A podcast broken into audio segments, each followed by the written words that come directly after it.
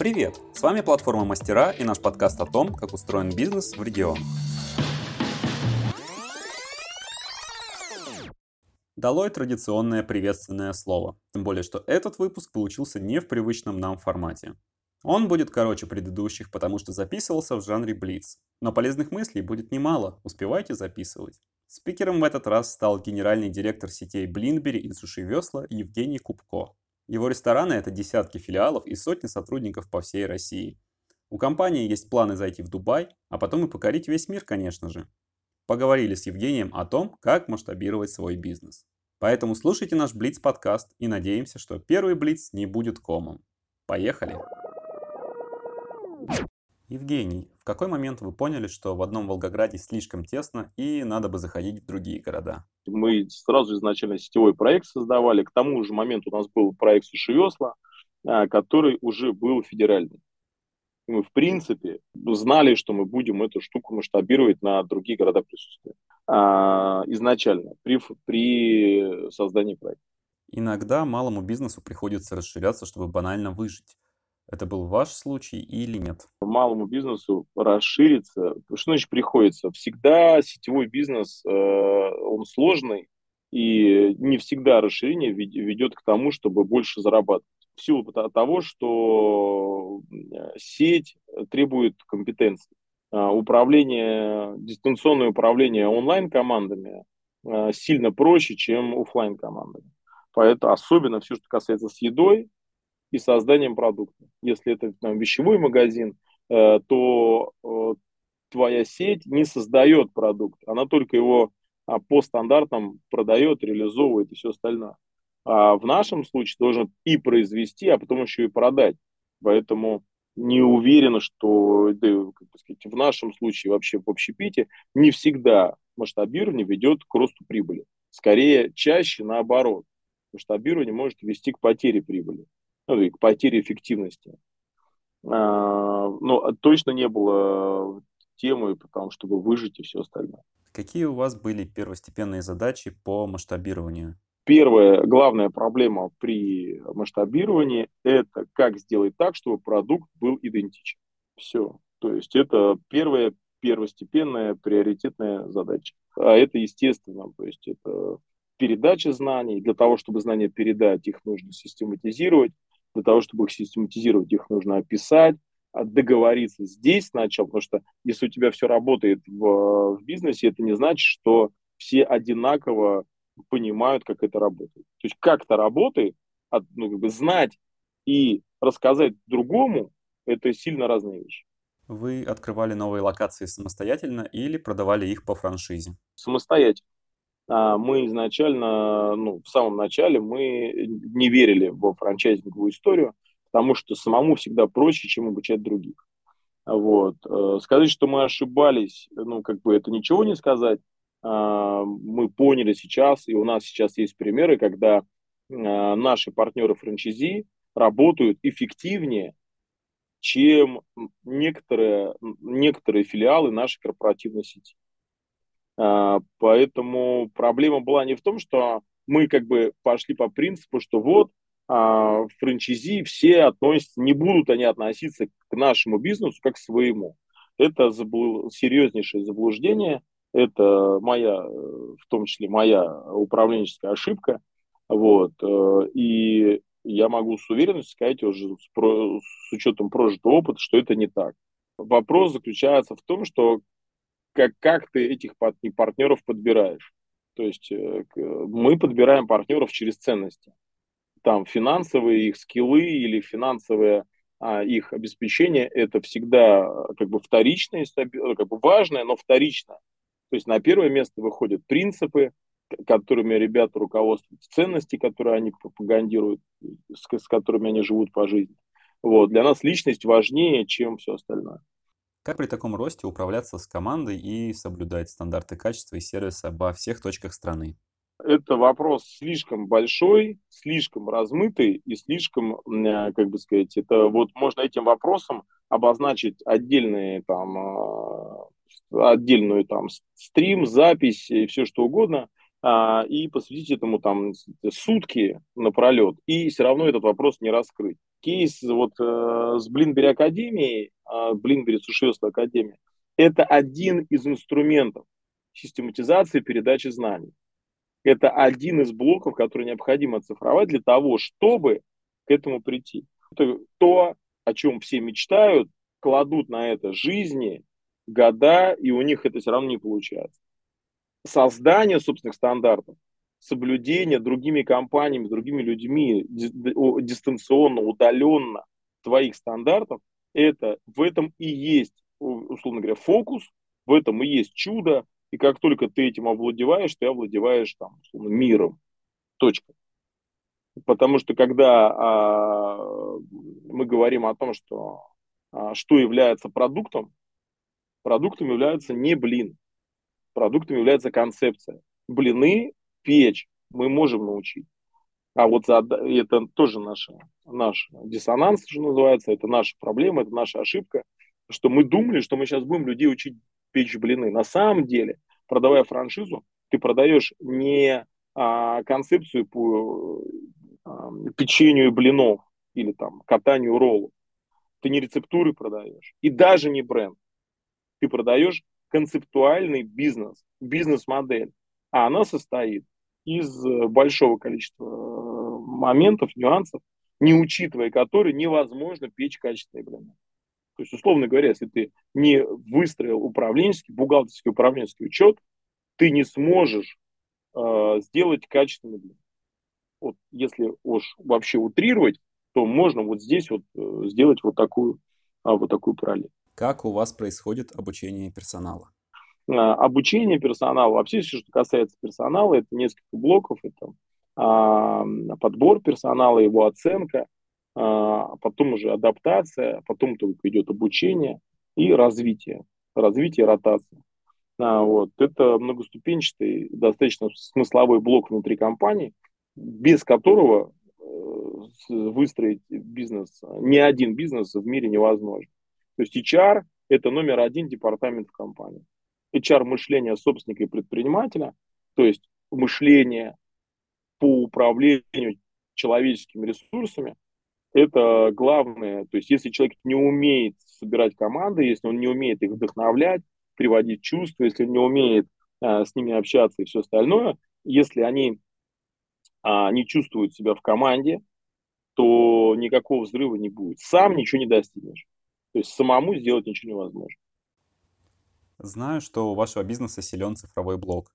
Так вот, какова роль IT и автоматизации бизнес-процессов в расширении компании?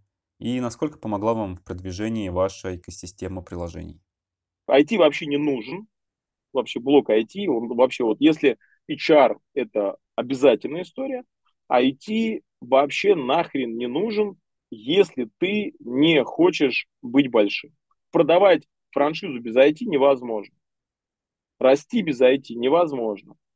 А, стабилизировать процессы без IT невозможно.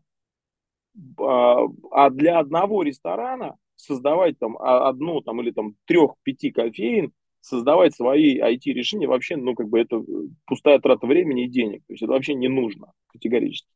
Поэтому в нашем бизнесе, IT, в нашей э, модели бизнеса, IT это один из э, опор, фундаментальных опор, без которого это является не частью бизнеса, а неотъемлемым элементом. То есть если Э, нужно сюда положить разницу между а, что есть часть, а что есть элемент э, бизнеса. Вот. Часть всегда можно убрать. Ну, например, а, я не знаю, например, корпоративные путешествия как э, часть корпоративной культуры. Вот у нас это есть. Ну, ну, убери корпоративное путешествие, добавь там, я не знаю, корпоративный кальян, там, я не знаю, или корпоративный фитнес, а, поменяя одно на другое, в этой части если эту часть убрать, знаете, как говорят, в части ты прав, а в части не прав. То есть, если эту часть убрать и заменить ее на другую, или вообще выкинуть ее нафиг, ничего не произойдет. Ну, я далек от этой мысли, что если мы не будем ездить в корпоративные путешествия, как ездим сейчас, а, то там какие-то сотрудники скажут, я не буду работать в этой компании. Ну, то есть, ну, может быть, один там из ста и скажет. Но, но эта компания не поменяется. Кардинально ничего не поменяется. А IT – это элемент. HR, IT, описание ценности компании или там миссии компании или общее видение компании. Это является неотъемлемым элементом. То есть если убрать этот элемент, то это будет другая компания совсем. Она будет, она через какое-то время изменится на неузнаваемость. Это, поэтому IT это неотъемлемый элемент, без которого жить невозможно. Вот, насколько помогла, а, помогла а, а, вторая часть вопроса, насколько помогла вам продвижение экосистемы приложений. Это сильный драйвер, и ну, уже это некая гигиена. То есть э, в нашем э, Алом океане э, уже ну, сейчас еще можно, э, какие-то компании могут себе позволить этого не делать, но фактически можно сформулировать так, нет, нет IT а в продажах, а, значит, тебя не будет в горизонте там пяти лет. То есть там 3-5 лет тебя просто не будет физически. То есть на, на рынке, там, если мы говорим про рынок э, России, то это просто, ну, рынок какого-то уровня, то это не будет. Это будут какие-то локальные какие-то истории. Знаю про казус потерей, э, хоть и недолго, и вашего бизнеса статуса IT-компании этим летом из-за технической ошибки Министерства цифрового развития. А насколько важен вообще этот статус и что он дает? Да никак он не важен, это помогает, ничего не изменится вообще. То есть, э, ну, ни, ничего. То есть, э, гранты не дадут без, э, а, без статуса IT-компании. Ну, ребят у нас в армию не забрали, потому что IT-компания. Все остальное, это на, нафиг вообще. То есть, ты можешь называться IT-компанией. Главное, какой у тебя продукт внутри. Главное, насколько они эффективны, а не насколько, как они называются. Это бюрократическая формальность. Как правильно выбрать стратегию масштабирования бизнеса? Все сильно зависит от собственников, от его желания, а, от их желания. А, Все зависит от ресурсов, от команды. Э, стратегия выбирается под... Стратегия – это инструмент. Стратегия, да, стратегия – это как мы идем, стратегически как бы, куда идем, как идем и что мы для этого делаем. То есть стратегия, то есть, а какая цель? Может быть, какая, какая цель, такая стратегия.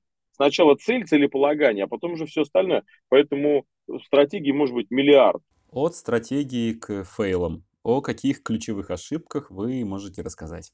А, ключевая ошибка – это планирование.